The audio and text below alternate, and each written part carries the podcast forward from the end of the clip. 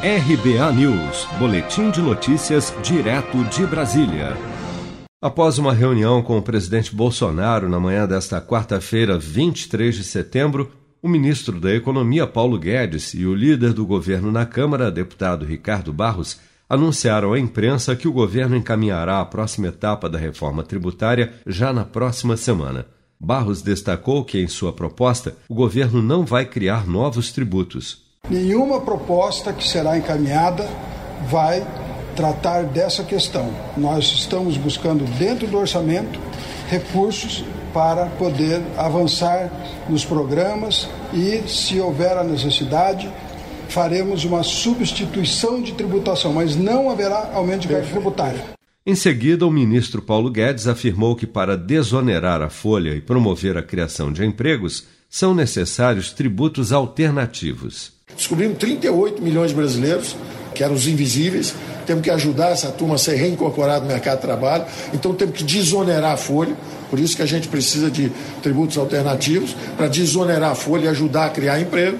E renda a mesma coisa. Nós vimos a importância do auxílio emergencial, como isso ajudou a manter o Brasil respirando e atravessando essa onda da crise. Depois que o presidente Bolsonaro veio ao público dizer que estava proibido falar em Renda Brasil no seu governo e afirmar que iria continuar com o Bolsa Família como o principal programa de distribuição de renda para os mais pobres até o fim do mandato, a equipe econômica quer agora encaixar uma proposta de renda mínima na emenda do Pacto Federativo.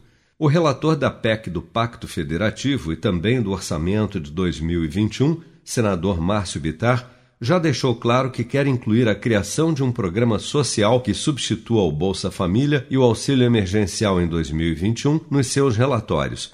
Porém, Márcio Bitar vem tendo dificuldades para encaixar essa política de renda básica na PEC do Pacto, uma vez que o presidente Bolsonaro já vetou, com duras críticas à equipe econômica, propostas como a revisão do abono salarial e o congelamento das aposentadorias e pensões. Seja para conquistar sonhos ou estar seguro em caso de imprevistos, conte com a poupança do Sicredi. A gente trabalha para cuidar de você, da sua família e proteger as suas conquistas. Se puder, comece a poupar hoje mesmo. Procure a agência Sicredi mais próxima e abra sua poupança. Sicredi, gente que coopera cresce. Com produção de Bárbara Couto, de Brasília, Flávio Carpes.